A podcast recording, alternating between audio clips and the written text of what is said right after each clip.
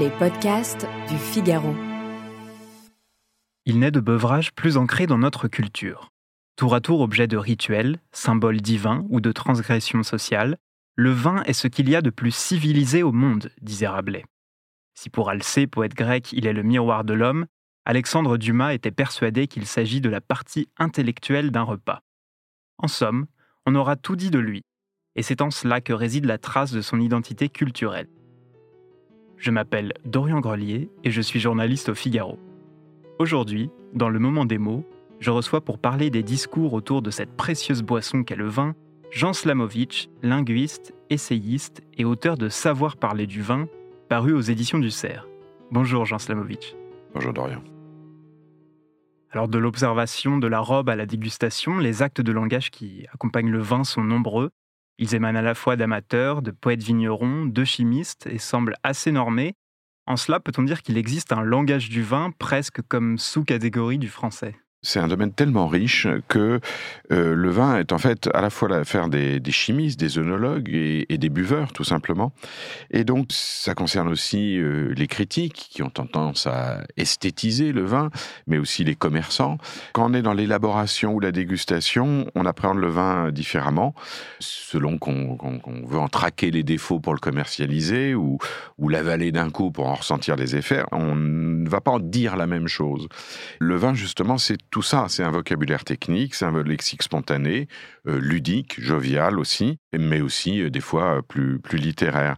Et de ce point de vue-là, il traverse des discours nombreux de l'économie, de l'agriculture. Effectivement, ce qui est particulier, c'est que ces différentes perspectives, eh bien, elles se sont ancrées dans la langue française. le vin dans notre langue, vit d'une vitalité particulière, ce qui fait que tout le monde a quelque chose à dire du vin et pas seulement les spécialistes. Alors vous dites que le discours du vin est un marqueur civilisationnel, détaché des contingences de la nécessité alimentaire, et qu'il est aujourd'hui symbole de distinction sociale. Mais l'a-t-il toujours été? Là encore, il y a plusieurs discours du vin. Aujourd'hui, peut-être, on boit de moins en moins. Le vin est moins un aliment et euh, davantage un supplément, en fait, comme le disait Dumas, effectivement, la partie intellectuelle du, repas. Euh, et on tend à le présenter parfois comme un domaine de spécialiste, alors qu'historiquement, il est aussi lié à la ruralité ou au monde ouvrier aussi à la beuverie, à l'alcoolisme. Hein, le, vin du, la fin du 19e siècle, c'est le, gros quittage, c'est le tumec. C'est pas la merveille esthétique euh, euh, dont les tanins euh, s'affinent sur une trame fruitée, etc. Ça, c'est pas, pas le même discours. Mais on retrouve la même chose dans tous les discours qui concernent l'alimentation. L'alimentation, c'est à la fois la subsistance et la jouissance c'est la rareté ou l'abondance, euh, le prestige ou la convivialité. Donc on va euh, avoir différentes façons de, l'aborder. Et aujourd'hui, peut-être que dans un, euh, une société tertiarisée, urbanisée, eh bien, on, est, on a une moindre proximité avec les processus agricoles, avec l'élaboration du vin, et que en connaître quelque chose devient un savoir et devient finalement un élément parfois de distinction sociale.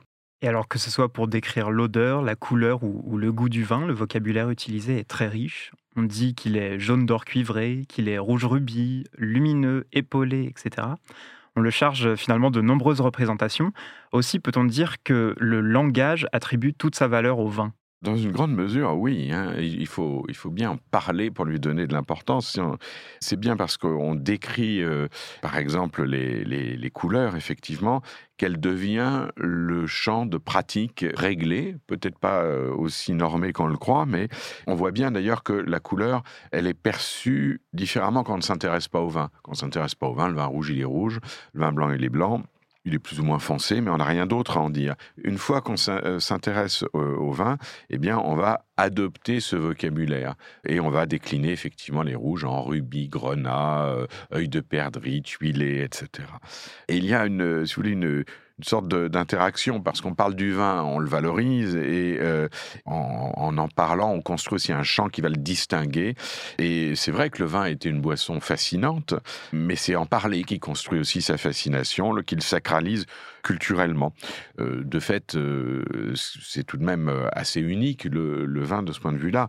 On ne s'émerveille pas des nuances gustatives du poireau, du céleri ou, ou du haricot vert. Donc le vin a quelque chose qui culturellement est quand même très profond. Et le discours sur le vin est-il essentiellement métaphorique? Alors euh, là, on aborde un sujet euh, euh, plus technique qui consiste déjà à se, demander, au fond, ce que c'est qu'une métaphore. Je dirais oui et non, mais pas plus que n'importe quel vocabulaire spécialisé.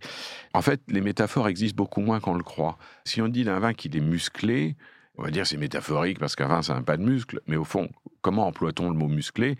Quand on parle de propos musclés, le mot musclé, on l'emploie pour tout sauf pour les muscles. Euh, donc, est-ce que c'est métaphorique? Si on regarde historiquement, musculus, c'était une petite souris. Donc, le terme lui-même était déjà euh, métaphorique, ou en tout cas imagé. En fait, tous les mots subissent des processus de déplacement euh, de, leur signification. On peut les appliquer à n'importe quelle réalité. Récemment, je voyais beaucoup de descriptions du vin sur le plan des tanins comme étant velouté. Velouté, c'est la même racine que velu. Euh, c'est des, poils veloutés à, dériver vers l'idée de, de douceur et pas de pilosité.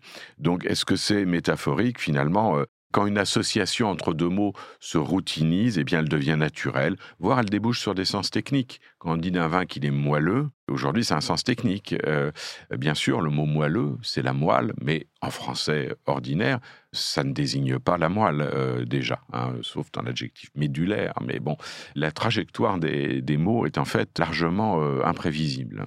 Et les normes stylistiques de la description du vin sont soumises aux évolutions de la langue, vous dites.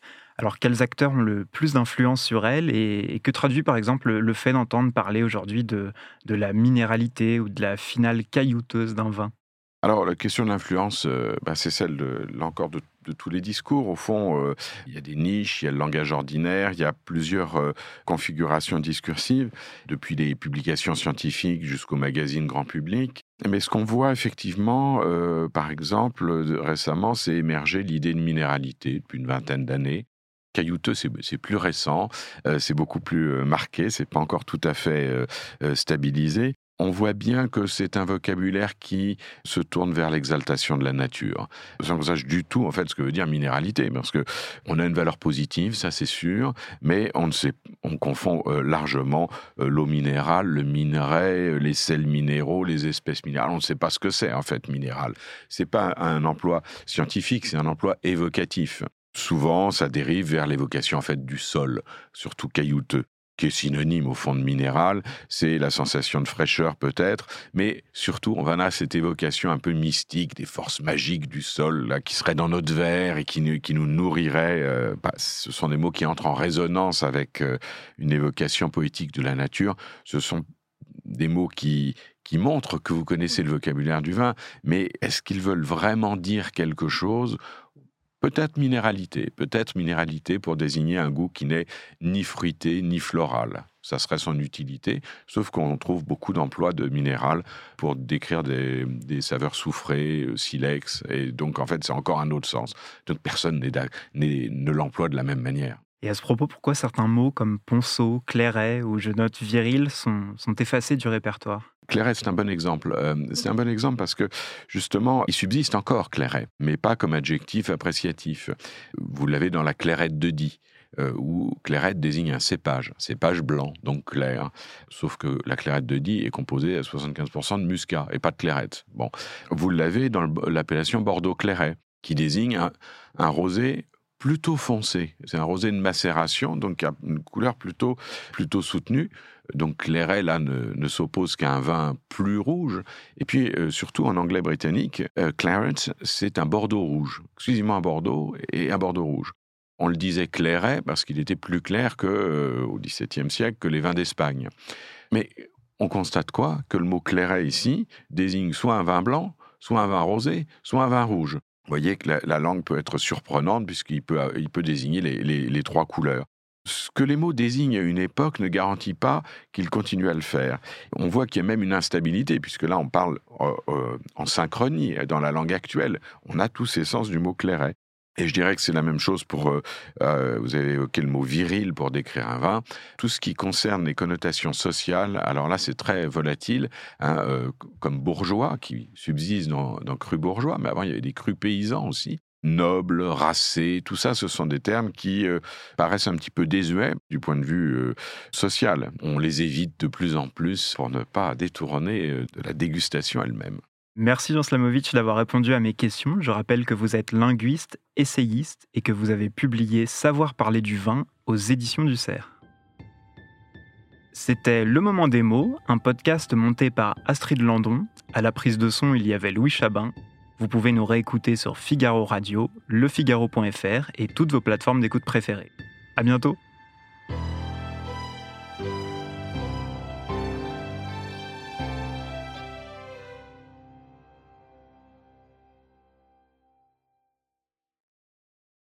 Nos ados ont vu tous les Miyazaki. Ils rêvent qu'on les emmène au Japon. Alors je vous donne rendez-vous au musée Ghibli à Tokyo, où vous serez transporté dans l'imaginaire du studio. Incroyable. Mon mari, lui, rêve de s'immerger à fond dans la culture nippone. Après un cours de dessin manga avec un artiste, je vous propose d'assister à une cérémonie du thé. Waouh Et pour une expérience unique jusqu'au soleil levant, je vous ai réservé une nuit dans un joli ryokan avec un dîner traditionnel.